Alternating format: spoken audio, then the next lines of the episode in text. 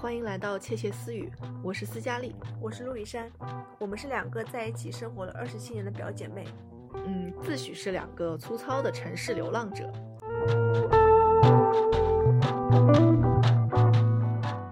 哎，最近周末我俩在家看了一个特别上头的剧，《一闪一闪亮星星》。我跟你讲，真的是，只要屈楚萧笑起来，我的心就融化了。对，但是你知道吗？其实我昨天晚上就是刷豆瓣的时候，不小心刷到结局了。我觉得你就是，我真的是，你为什么要提前看结局？就是那个豆瓣，我想看一下人家对这部剧的评价。然后嘞，然后呢，我就点评点进了一篇帖子，就看到那个结局了。但其实还蛮神的。你说他，他其实是讲一个开始也是那种循环的剧。这个女主角回到了自己自己的高中，但是她一直都是卡在她高考后到呃六点半吧，六点半那个六点四十那个时间点就卡住了。会看到一条消息说，嗯，灯塔有人跳楼了，好像是一般的谁谁谁张万森。然后他就又会回到现实生活中，然后频繁跳转了几次之后，他就彻底回到了高三的生活里面去。我觉得后面其实反倒变成了像是一部校园剧，就至少我们现在看的这个地方。对，但是你你你你跟我说他还还会再有一次循环，我就真的是脑壳疼。为什么不能一直舔下去？对啊，而且你知道结局是什么吗？我你想知道吗？我想知道的，但是我又不敢知道。结局就 是那个那个男主角他最后没有救成功，他还是死了。就是你甜甜的恋爱没有实现，就对啊，就是我我我看到网上也在说期待番外和期待第二季，然后你也不知道他们为什么期待番外，就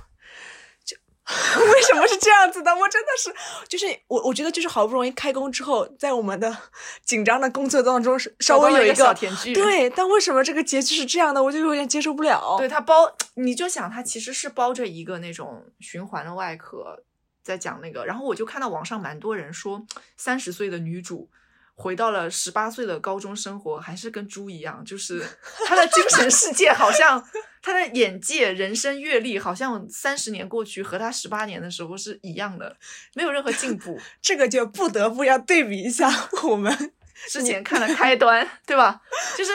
我我我我说，我就感觉想说，要是是这个女主角到开端，应该一车人是活不下来的。萧鹤云应该也看不上上他，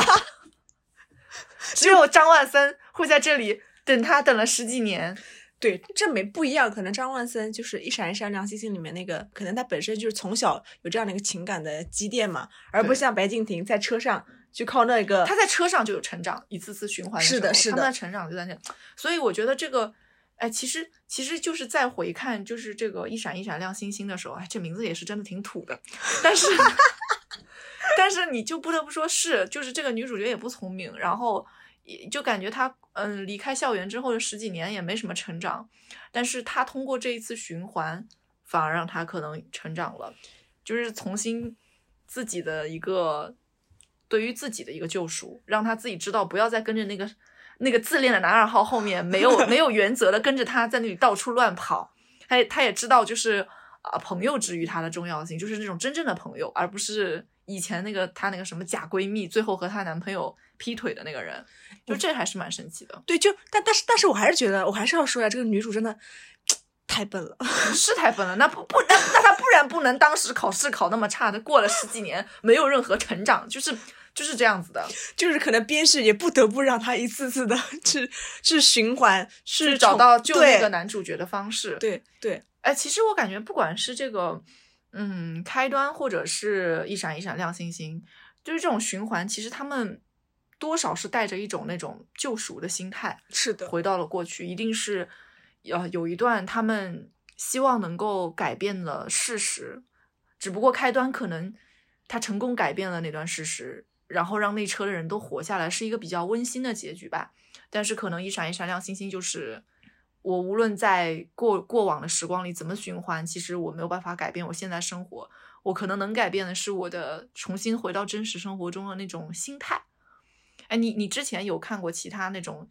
呃循环类的电影吗？我其实感觉这一类的电影很多，对，超多，非常多。我记得刚接触我第一部算是启蒙循环片，应该是《罗拉快快跑》了。呃，那个真的太经典了，太经典，因为一直在跑步，跑了一跑了一整部电影都在跑步。而而且罗拉她是红头发，她特显眼。对，就是她，其实那时候她是为了爱情嘛，二十岁的她为了爱情，然后呢也不在乎金钱啊，可能就是为了一个他喜欢的男孩子，为了他所谓的生死相许这样子。嗯，所以就是影片中有很多结局 A、B、C 啊等等。他就是一直在奔跑，一直在奔跑，然后呢，但但可能他爱的那个小男孩叫曼叫曼尼曼尼，就翻译过来曼尼，可能是一个小混混。嗯，但但不管怎么说，他还是为会为了他那个心爱的男孩子，就是为了他的感情去奔跑，然后呢，去试着改变他的人生，也是试着改变他们俩的一个关系。对，对，就一直在跑。因为我记得这个片子是我那时候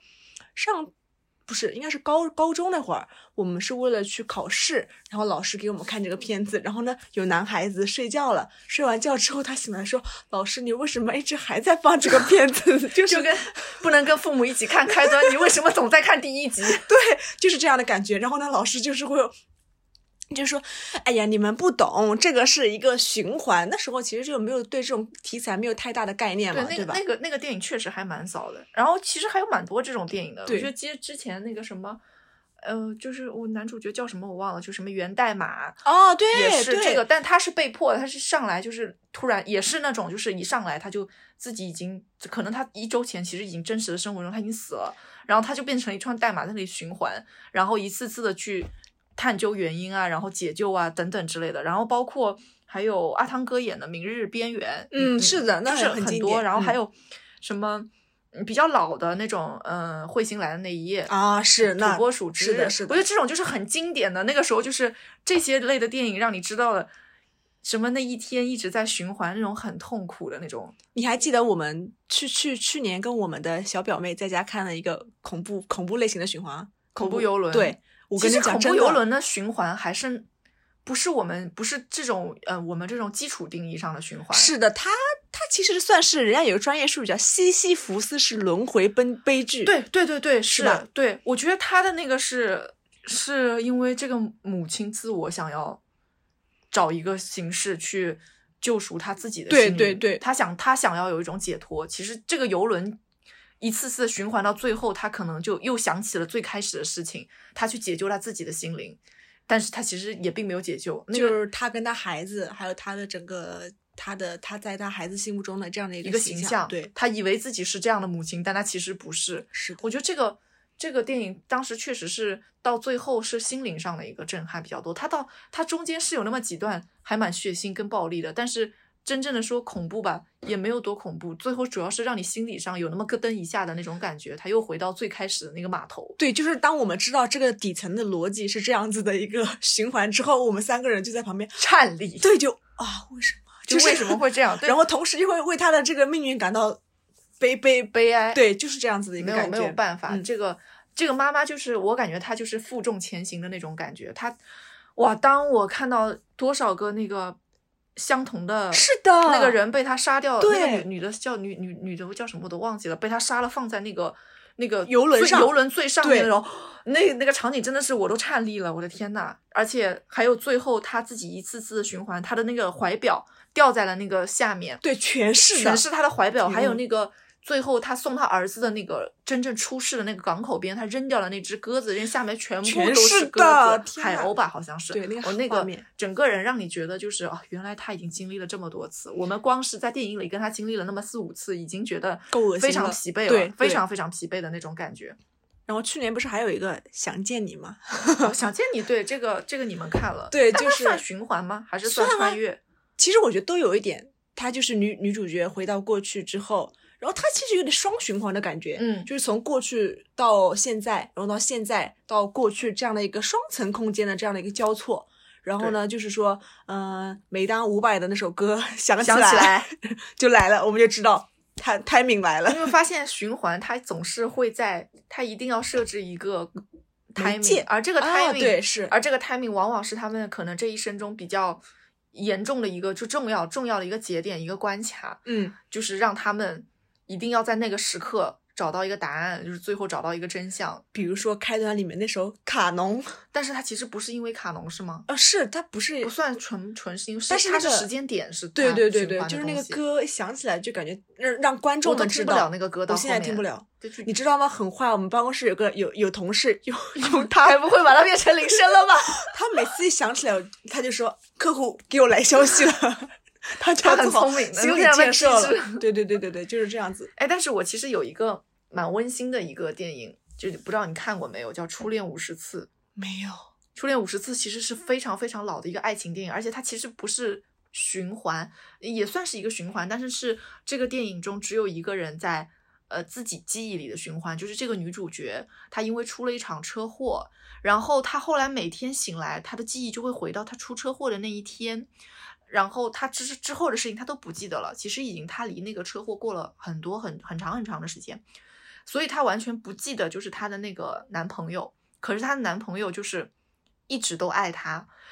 到最后她是怎做了一件什么事儿呢？就是她男朋友录了一个录像，每天都会给她多录一些。这个女孩每天早晨从自己床上醒来的时候，她就电视会会先看到那个录像，那个录像记录了他们从认识到他们昨天发生的事情，就让那个女生先看一遍视频，让她知道。她自己和这个男孩子的故事，所以这个电影的名字叫《初恋五十次》，是因为她每天醒来哦都和这个男朋友像第一天认识，但其实不是第一天认识，已经认识了很多很多年，啊，我觉得就非常温馨。好温暖，对吧？就很美好那种感觉。嗯，就是这种这个电影当时看的时候，我我还觉得啊，这个男主真的挺伟大的，就是我觉得他很有耐心，他每天要记得记录这些东西，还得不厌其烦的给他去解释你你是怎么来的，你为什么会和我在一起这件事儿。我就就那个时候觉得还这个这段爱情还是蛮伟大的，但是真的很美，那个电影拍的很很可爱，很温馨的一个电影。你觉得？就是说到循环吧，你这人这么喜欢拍这种循环类的电影，包括我觉得穿越类的电影也是，不论是是的穿越到过去，穿越到未来，大家好像就是在什么时候会想要循环，想要穿越呢？我觉得在我这儿看来，多数是现在的生活里有有一些解决不了的问题的时候。我懂你，因为我也常常有过这种想法是吗对，就想回到过去，或者回到某一天、某一个时间点，我可能说会不会当下不那么选择，不那么做，可能我就是另外一个人生，另外一个活法了，就是很多。感觉像这种，比如说影视剧里，可能嗯、主角呀，他们进入一个循环，或者是穿越到前到后，基本上一开始都是被迫的。对，往往有是外界的因素嘛。有个外界的东西影响他们。但是你有没有发现，其实在这个过程中，他们开始慢慢习惯这件事情，甚至于说他们期待这件事情到来了，他们反而期待这个事情来了之后，能够通过穿越、通过循环去改变更多的东西，去好像实现掉当时的一些遗憾。我觉得这也是为什么他常常拍出来会让人看着觉得很爽。是的，是因为我觉得，嗯，在我看来，可能对于我们而言，就是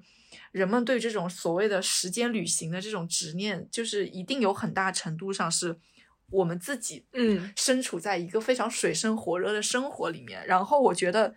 我在我现在的生活里，我已经无力挣扎了。是的，我希望，我希望就是最好是我能带着记忆。回到 回到过去，或者走入将来，然后我要去实现走这一条捷径，去实现人生的一个大跨越。你觉得是这样吗？对我，你刚刚说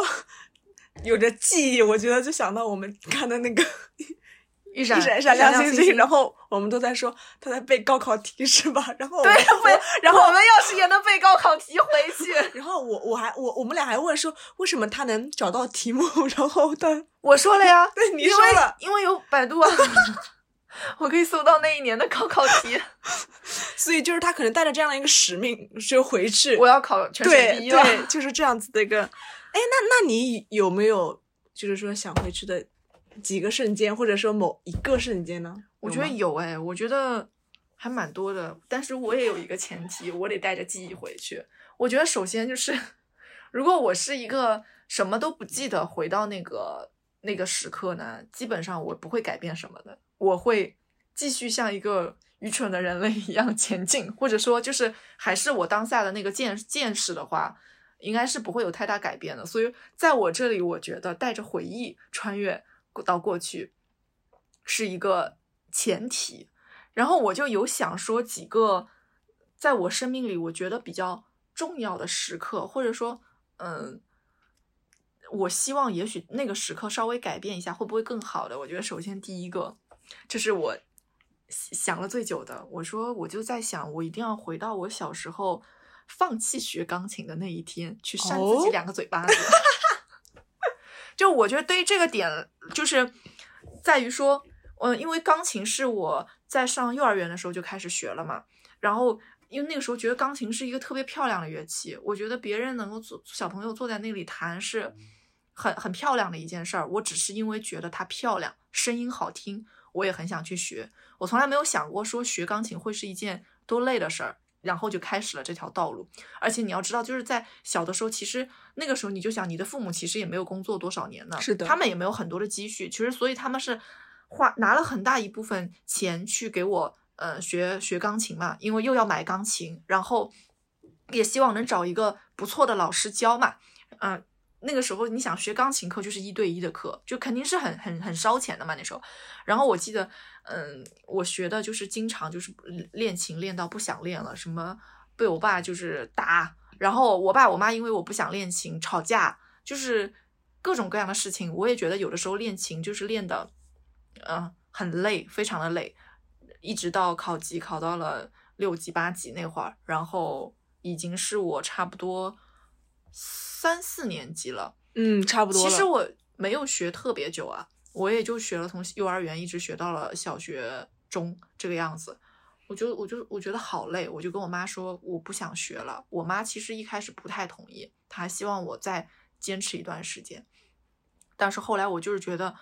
嗯，我数学作业都写不出来，你还在让我去弹琴，我就不想练了嘛。后来我妈也同意了，我差不多到上到四年级的课，应该是就没有再去上课了。但是我周末回家可能还会自己再练练琴啊，然后弹一弹啊什么。所以这个手艺呢，大概是保持到了小学毕业，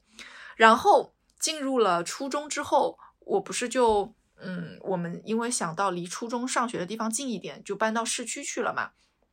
搬到市中心那个地方之后，琴是没有带过去的，所以后来很长一段时间没有再练琴了。直到我过了很多年，我碰到了小时候跟我一起学琴的女孩，她还可以弹一手漂亮的琴。我那一刻会觉得说很后悔，然后我再去回想说，我放弃学琴这件事情，它影射了我人生中之后做的很多决定。我不仅放弃了学琴，我可能还放弃过，比如说，嗯、我之前报过那种课外的英语班，然后其实课外英语班对一提升我那个英语口语，包括等等各方面是很快的。但是我也是到了初中，初中的时候我就不上那个课了，然后最后就是只能跟在学校里的老师学嘛。然后包括很多以前学过什么画画、跳舞这种东西都是学过很多，但是都一点一点放弃掉了。我觉得说放弃钢琴这件事情，不是说我人生中最大的一个遗憾，而是说我因为放弃了钢琴，我后来发现放弃这件事情在我这儿变得太容易了，我就特别容易去放弃掉一些事情，而有些决定可能会很重要，比如说放弃钢琴本身，我觉得是蛮大的一个遗憾。比如说我上初中的时候，呃，我当时好不容易考进了就是我们学校的一个文学社，我非常喜欢那个文学社，而且第一次考的时候我就进去了。但是后来我我就觉得我别的学业学不完，我就没有继续跟着，这就是很大的一个遗憾。包括到了上大学的时候，嗯，学校里面有话剧社，我也是面试面试率通过率很低，我通过了，但是我没去，因为我觉得要么我去一个轻松一点的社团吧，就是很多时候有些事儿。就是会让我就后来回想说，因为我从小就养成了这个放弃的坏习惯，我希望能回到那一天，跟那天的自己说，你不要放弃这件事儿，因为这事儿其实挺容易的，比你以后就是你坚持下去，比你放弃更容易。你坚持真的坚持下去了，以后会给你带来更大的收获。我觉得这是我第一个非常想回去的一个时间点。你说到你说到钢琴这事儿，我其实你也知道，我小时候是学二胡的，对，然后我也是跟你差不多，到了我我会比你晚一点哎，我嗯差不多是到了高中那会儿才把这个嗯才艺吧给完全丢掉了。不过那时候也怎么说呢，蛮奇怪的。就是到了大学的时候，我妈妈还是希望我说把这身技能重新拾起来。然后呢，我又重新去上课，你还记得不？嗯就是那时候还居然有说，我读的是编导嘛，然后妈妈还有我甚至想过说，要不要读研的时候去读二胡专业。其实那时候我有在动摇哎，但同时的话，我有在也也在怀疑自己，说自己适不适合去做这个。必定已经有好几年这样的一个基本功丢失了，我还能不能够去做这样的一个事情？我也是跟你一样，我放弃了。我其实就没有再去做这样的一个二胡专业，这样的一个去进修。然后的话，现在选择了跟这个完全不一样的一个工作和嗯研究生的一个方向。嗯所以我我其实有有的时候也会跟你想一样的，就是可原本可能说会有的这样的一个技能，然后的话就是随着年龄的增长，或者说随着我们的一个学业的增重，然后我们可能会把它丢弃掉。就是我说我现在看来的话，可能会也会觉得蛮可惜的。就是我我从听完你刚刚那个钢琴的那故事之后，我也会觉得我那时候毛笔字毛笔字丢弃掉了，电子琴电子琴毛笔字其对吧实也练了蛮久的。对，二胡二胡丢弃掉了，然后现在的话就也没有什么就是拿得出手的一个技能在我身边了。对，就是我我觉得说我们两个，嗯，或者说其实我们身边的很多，呃，一些朋友也是这样子的，就是我们小时候好像都是个个都身怀绝技，大家这个也会，那个也会，但是等到你长大了之后，你发现大家身上的一些技能和闪光的地方都在慢慢丢掉了。就比如说我去舞蹈室，嗯，上课。一九年到二零年的时候，都特别认真的，那个时候一周去个一到两次，但真的突然有一天我不去上那个舞蹈课了，我就真的会很久不去了，而且我能找各种理由不去，我就觉得说，哎呀，好像工作太忙了，周末又想歇一歇，太累了，要么就是我搬了家，觉得离我的那个舞蹈房太远了，不顺路了，不想去了，就是就是放弃这件事情开始在我的生命里占的比重越来越大了，就是它好像变得很容易了。是的比如说以前可能，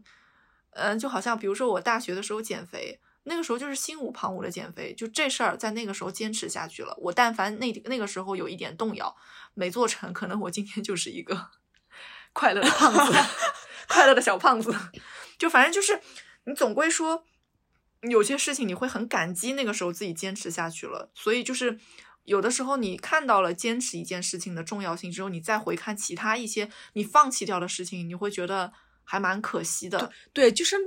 那个时候可能，嗯、放弃跟坚持真的就只是一瞬间的事儿，真的只是一瞬间。对，真的就是这么回事儿。就是我记得那时候妈妈说你，嗯、毛笔字不练了吧？我说好，不练了。我我我也有更多的时间去寻找我童年的快乐，我就不练不不不练了。但可能对于我来说，毛笔字可能占不了我每天十分钟到二十分钟的时间。但我一旦丢了，真的就是丢了几十年都没有再碰过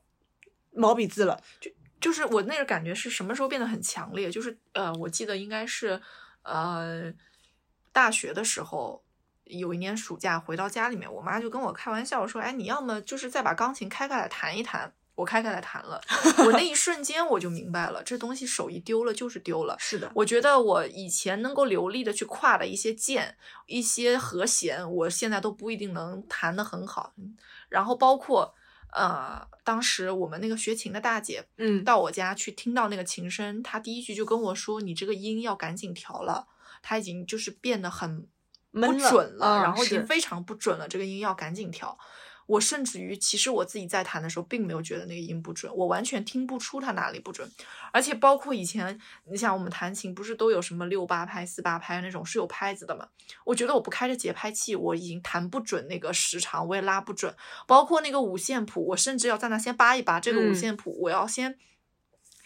先把谱子先认一遍，我才能再上手去碰那个琴，要不然我有的时候可能谱子都认不全。就是已经以前觉得拿到谱子手就能开始弹这么简单的一件事情，我已经做不到了。我甚至于，我甚至于我那个降调、升调有的时候都摸不清了那种感觉，就是你就知道那个东西丢了就是丢了，然后你又会觉得说很可惜。觉得，因为以现在开始觉得说弹琴这个东西，甚至于是一个很好的抒发心情的一个渠道，嗯但是我反而少了这样子的一个渠道的那种感觉。但是我我现在就是最近回家嘛，嗯，呃我也会说把家里的钢琴拿出来摸一摸，就是我我我不说弹几首曲子，因为我也不像你们学过专业专业的那样钢琴，对吧？但是我可能就是说把之前跟老师学的一些比较业余的东西，我也希望，其实我也有再拿出来再练练。对啊，就是对吧？我我也会啊，就是嗯我我因为觉得说现在的心态和以前不一样对，完全不一样。因为我觉得那个时候可能是迫于我们又要考级，嗯，然后我去弹琴，我有的时候弹不好，还被老师打，就是打手，因为我经常手没有力气会嗯。塌下来嘛，然后他就会让我把手撑起来，只要我手塌下来，他就会打我的手，我就会觉得那个时候是迫于迫于那种压力，我觉得 我觉得学的好像很痛苦，但是后来想了一想，好像这也不是什么特别痛苦的事情，这个比现在我们经历的那些痛苦好像太简单了，那不是都说嘛，就是当你要做一件事情的时候，就会发现身边所有的世界、所有的事情都是比你本身现在要做的事情要有趣很多。对对，是这样。哎，就是确实这也是一个是一个点，我觉得是的。你你是你有没有其他的那种你想回去的时刻？我有一个，就是就是可能要稍微有一点点煽情，嗯有一点点，就是那时候应该是我小学二年级吧，对吧？嗯那时候。就是其实是一个不太好的一个结果，是妈妈那时候骑着摩托车载我去街上去买东西，然后那天其实天有点黑了，看不太清楚前面就是呃的情况，然后我妈也有点近视，然后那个时候的话就是我坐在她后面，不知道为什么那天我好累啊，我就抱在妈妈后面，然后呢我又头头那时候比较小嘛，就是也看不到前方，然后呢我就把我的耳朵耷拉在我妈妈背后，然后呢我就闭着眼睛闭着了，然后呢一瞬间嘣撞上一个东西了，就我妈骑摩托车撞上前面那个车了，然后当下的话就是我好像是已经被嗯、甩出两米了，已经在那边趴下来了，我已经没有意识了。但可能过了个五分钟之后，我醒来之后呢，我就发现，呃，妈妈其实也是被甩在摩托车之外好几米了。然后呢，她我我赶紧跑过去，我就哭着跑过去，我说妈，你没事吧？然后我记得特别特别，就是怎么说呢，就是让人会情不自禁想要哭的一个画面，就是我妈当时，嗯、就什么话也没，就是她就说了一句话，就是说你没事儿吧？就是她当下就是关心我，对吧？然后呢，我看到我妈妈的时候脸上全是沙子，然后就是这边哦脸上也都是血，然后嘴角这边也都是血，天呐，，对，然后那次的话，我就感觉哇，好难受，好难受。我我我就时常会想，如果那天我没有在妈妈背后睡着，嗯我哪怕就眼睛看在帮妈妈看一下前方，我可能就是当时就不会出现那事儿了。就是那个事情是发生在小学嘛，就每每我想起那个瞬间的时候，我心就会一颤，咯噔一下。嗯嗯，然后我想是那时候我妈其实也才三十岁吧，三十几岁，其实也算是一个青春的一个年纪。她本来可能说可以拥有，嗯、美貌或者说是嗯、呃去他自己追求的那种，对，但是自从那一次车祸之后，妈妈其实脸上留了很多斑啊什么的，哦然后以至于现在妈妈都会说，哎，要是那一年没有出那个事情，是不是呃我脸是不是就比现在更好看点儿啦？就妈妈可能就是开玩笑这样说嘛，但是我听了之后就会觉得。这也是妈妈的青春啊，而且这其实也是可能她自己的心结，对就是妈妈觉得从那天起，可能我就不再漂亮了，，对，其实妈妈从那一天开始，她就不骑摩托车了。嗯，啊，就是那个瞬间，我就会觉得特别难受。如果说还有机会能够回到那一天的话，我真的就我我哪怕我不跟妈妈出去买衣服了，我就不买了，我就穿家里那些衣服就够了。嗯，然后呢，嗯、就算出去的话，我也想把我的背背挺直，把我的头伸得高高的，帮妈妈看一下前方。哎，反正就是这个这个时间点，我是会觉得有一点点难受的，就是我想避免这个坏的结果再次发生。嗯，因为其实他他的影响，也许在当下看不出来，但是他可能蔓延了妈妈后面的很长时间的生活。对，然后我妈那几年就其实很不开心，她也会觉得，嗯，因为那个事情导致他是不是脸不好看啊？他也很不自信，因为妈妈做生意嘛，就是可能要跟一些，嗯，比较见见客户对，见客户，就是他很不自信，所以这也是那几年我觉得他情绪上面的一些波动吧。这那那几年其实他跟我爸也也有一些争吵，我是觉得就比相对其他情况来说会多很多这个频率，所以我就觉得，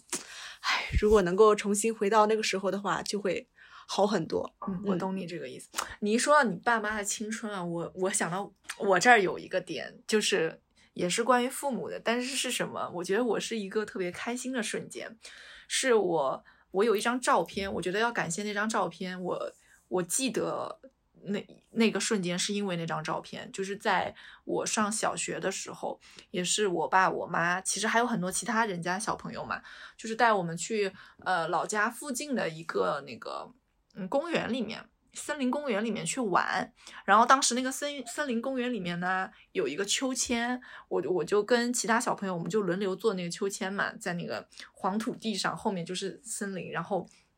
我就让我爸在后面推我，我当时还觉得我爸推的很吓人，我就很害怕，你知道吗？但后来回家我就看到被记录下来的那张照片，应该是我妈记录的嘛，就是。我爸推的时候笑得特别开心，然后我在那个秋千上面，我也笑得特别特别开心，然后我就知道当时那个我就会我一直会记得那个瞬间，就是我们三个人，我们家三个人都非常非常的开心的那个状态。我是呃那个照片呢，我上大学出国我都带着了，就是一直是挂在我那个床头的嘛，因为我觉得那个那个瞬间是。我很少有的，我照片里我和我父亲几乎笑的是长得一模一样。我我好像想起来这我跟张照片了。本来就长得很像，你知道吗？那个照片就是我跟我爸几乎就是笑的弧度都是一样的，就是我想想起来了都是这张照片一一样的。就是我为什么会很想回到那个瞬间，是因为我觉得，嗯、随着我年纪慢慢长大的时候，我真的现在能很清晰的感觉到。我爸不再是当年那个轻轻一推就能把我的秋千推很高的那个人了，然后我也能感觉到，就是他的那个整个人身体的状态已经跟那个时候不一样了。就是那个时候能看见爸爸脸上没有什么太多的皱纹，然后他自己一身就是像还有一点肌肉的那种感觉。就是现在，就是我爸现在就是头发也已经白了蛮多的嘛，然后包括他。脚上有一根骨刺，所以他走路就是经常有一点不能走太久，走走一会儿就要歇一歇的那种感觉，就是整个人身体的状态就跟他那个年轻的时候不一样了。我觉得我很很想念我那个时候，就是我爸我妈那个年轻的生活状态嘛，所以我就经常觉得，其实不只是那一个瞬间，而是因为我可能照片记录的那个瞬间，让我一直很想回到那个瞬间，我想再看一看。啊，我年轻的时候能够轻轻一推把我推出去的我爸爸是什么样的？而且那个时候可能我的个子还没有长到特别高，我我会觉得我我的父亲很高个子，虽然我从小个子就有点高，但是三秀优越，我跟你说，但是呢，小学嘛，总归还没有特别高，就是啊，而且我小学的时候。就是骨瘦如柴嘛，就是的我记得太瘦不是那种就是吃东西吃不胖的那种嘛。然后我就会觉得我爸爸特别的雄伟的那种感觉，就是那个时候是，哎，我就是嗯，反正因为我其他照片，我爸是什么样我都记不清了，但是那张照片记得特别清楚，就是那天的那个开心的状态。就是只要我闭起眼睛，我都能想起那个秋千荡着的那个感觉，就是让我很想回到那个瞬间的时候，是因为我我觉得想再看一眼我年轻的时候，我父母的那个年轻的状态是什么样子的。我觉得那个时候，就我常常回忆我父母年轻的状态，就那么几个瞬间，一个是这个荡秋千，一个是，呃，我记得，嗯，零八年奥运会。在两千年那年是申请，呃，不是九几年还是几几年申奥成功的那一年，我爸在家里面跳起来的那个瞬间，就是是我，然后我妈在床上蹦起来，然后我爸在我旁边跳起来，我甚至于不知道他们为什么在开心，但是那个那个场景是我也是印象很深刻，就是我的父母特别特别开心的几个时刻，让我会很印象深刻的那种，就是我感觉他们也是呃，可能那个时候很热血、很年轻过嘛，就会。我们能接触到的他们最年轻的时候，就是在我们很小的时候了，所以那个状态让我很想再回去看一眼的那种感觉。对，主要就是可能现在发现父母也老了，也不像之前那样，比如说出去玩啊，或者说他们怎么样，就是我我记得就是那个时候，我们俩刚从国外回来，他们两个爸爸去上海接我们，然后一人捧了一束花，嗯。然后他们走在我们前面，嗯，我我跟你看到爸爸两两个两个人头发后面都有点白头发，我们俩相视一笑，然后但是我发现我们俩眼睛里都有泪水，我不知道为什么。对，因就是为那时候发现，因为一下子很很长时间不在家，对一年多，蛮长时间对对不在家了对对对，而且以前可能我们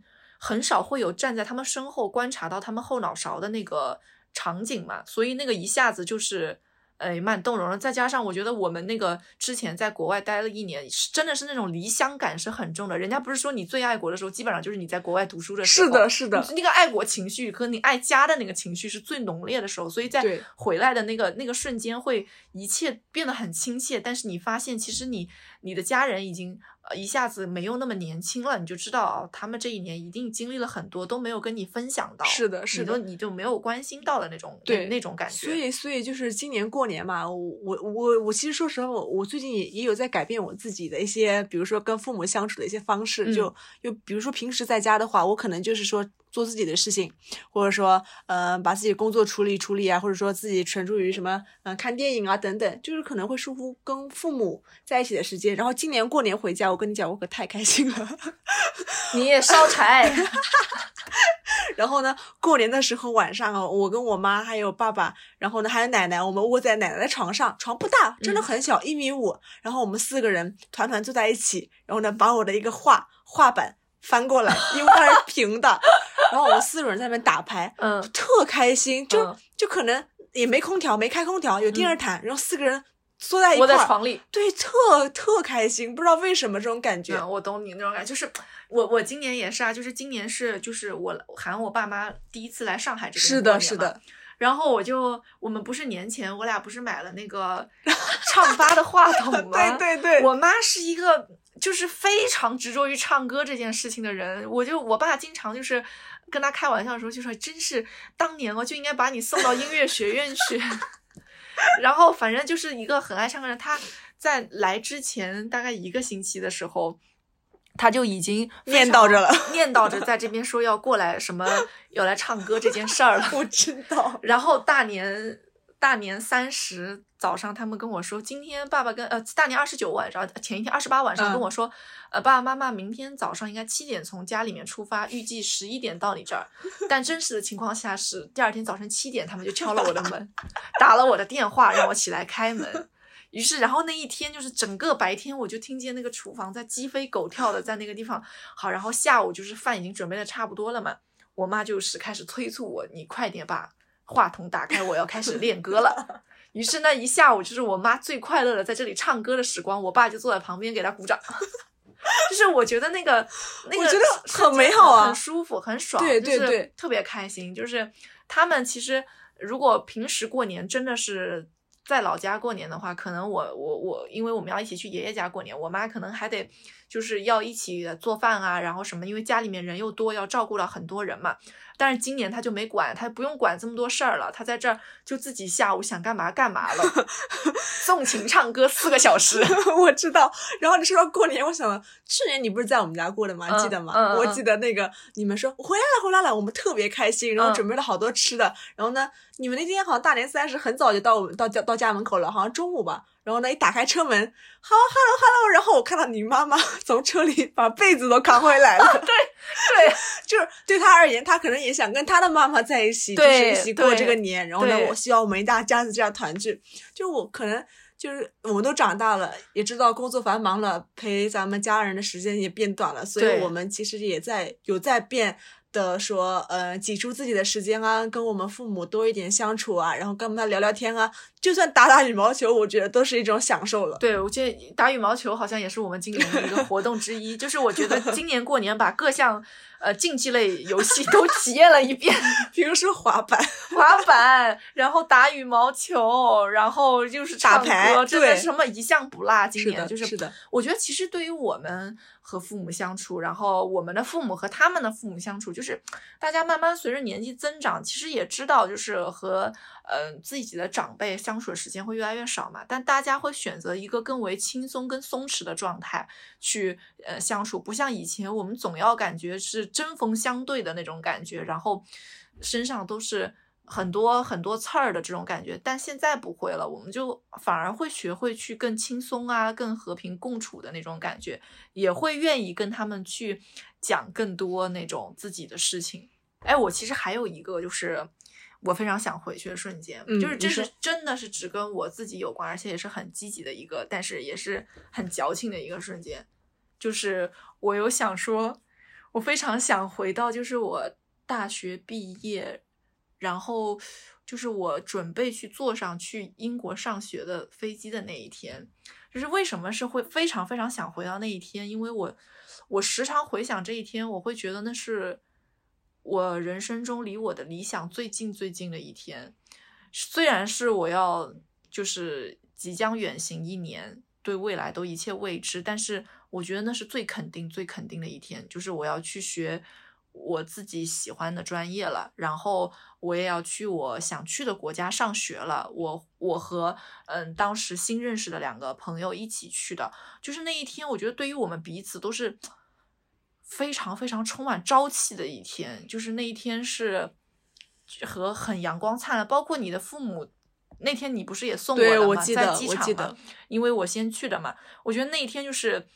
你即使是分别，都是带着那种对理想和对未来的那种积极的那个心态，就是嗯，很很很热血的一天。就是那一天让我想回去，是因为我觉得我后来都没有觉得我离我的理想那么近过了，因为我觉得那一天可能是一切未知，但又一切充满希望的那个瞬间。反正我记得那天你在机场跟我们拜拜的时候，我觉得你身影、你的背影特别的酷，真的吗？真的很酷。我也不知道我背影什么你一个人拖着，因为箱子已经托运掉了，你还有一个登机箱，你拖嗯着你登机箱往前走的时候，真的很酷。就是你的，你走下去的每一步都很坚定，其实也算是对你自己之前的一个选择的一个比较好的一个结果的一个肯定吧，对嗯吧？就说明你自己的之前的一些付出没有白费，你即将要踏上一个新的旅程了。就所以我觉得你特别酷，但你那你知道吗？你爸妈对，要哭嘛？但还好忍住了。他说、他这么说，他说，嗯、他之前在一个人去天津，也也也过了四年，也过得蛮开心的。他有成长了，所以这一趟去英国的旅程，他应该也会很开心的。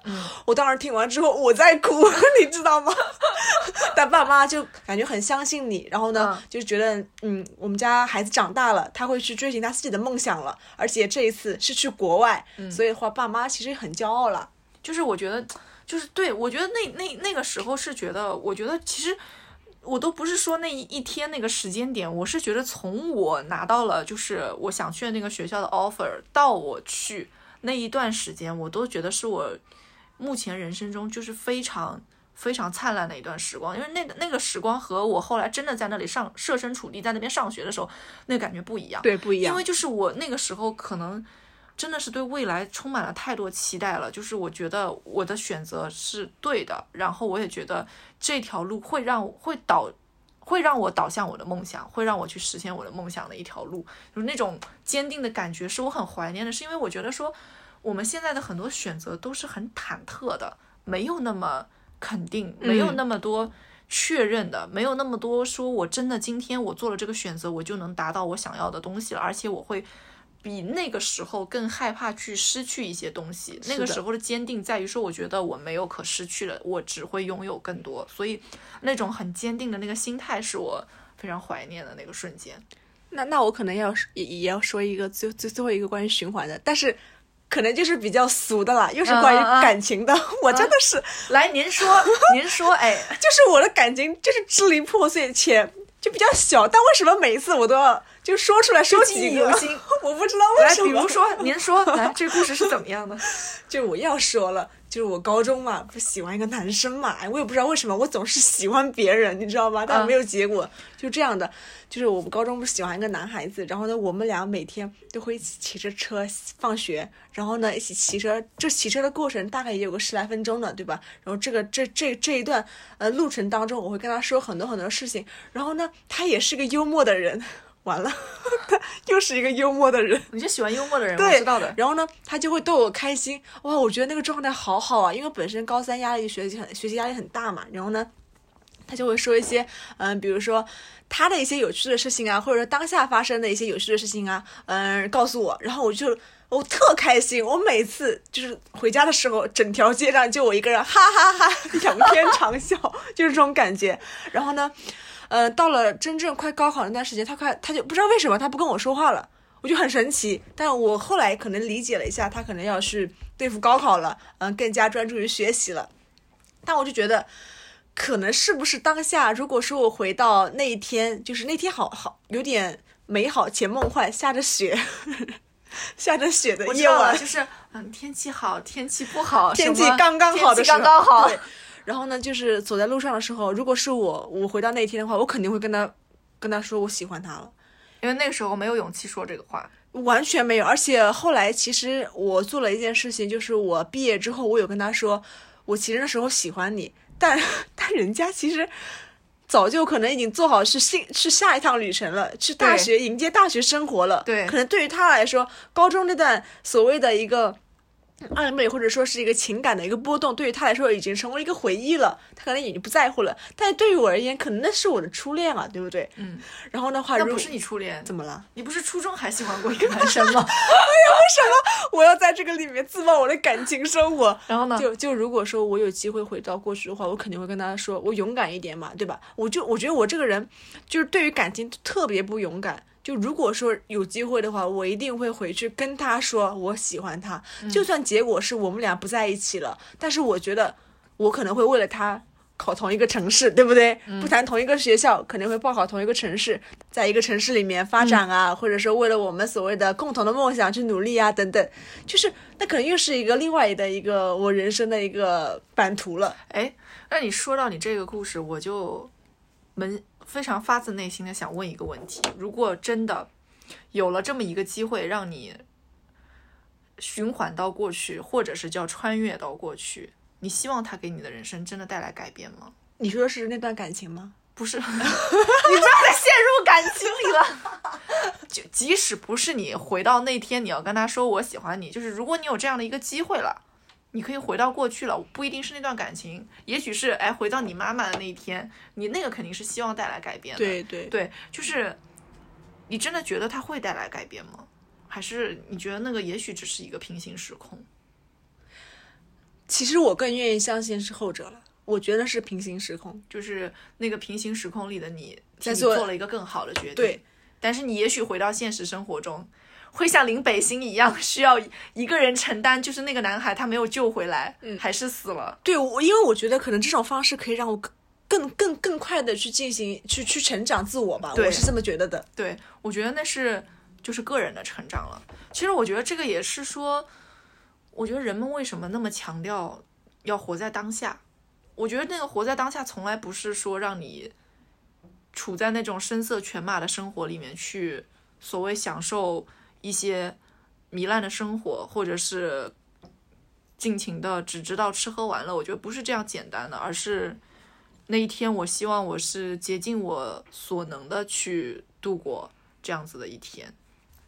然后我就我就想到最后，我想聊到一个电影，就是不知道你看过没有那个《时空恋旅人》。嗯嗯，我觉得那个电影就是那个男主角他不是就有可以穿越到过去的这个能力嘛？但是在电影中，他一次次的想要穿越回去，就是因为他希望能够修复一些关系，去改变一些没有过好的那一天，包括到很后来，嗯，他慢慢过好生活的时候，他还是希望能有机会再回到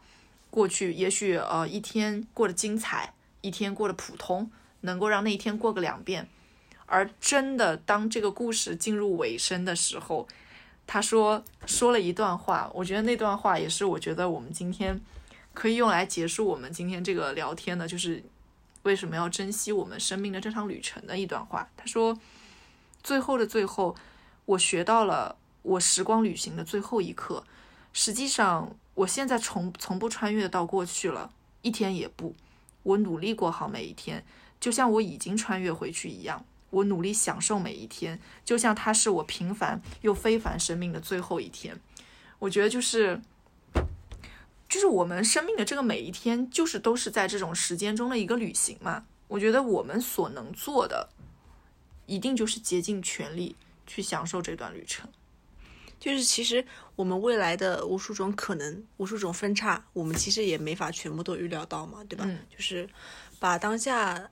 每一个选择都当做是一个重要的一个节点吧，然后呢去做慎重的这样的一个决定，可能对于我们来说都是一个一个成长吧。我是觉得自我的一个成长。对，就是我记得很久之前，我不记得我哪里读到过一段话，就是说，嗯、可能你未来会发现，你曾经以为平凡的一天，是你生生活中很重要很重要的一天，你在那一天做了你生生活中很重要很重要的决决定，包括你选择了哪一天出国，哪一天结婚生子，你选择了什么样的工作，它都是你波澜壮阔的一天了。好的，那我们这期节目就先聊到这里了。拜拜。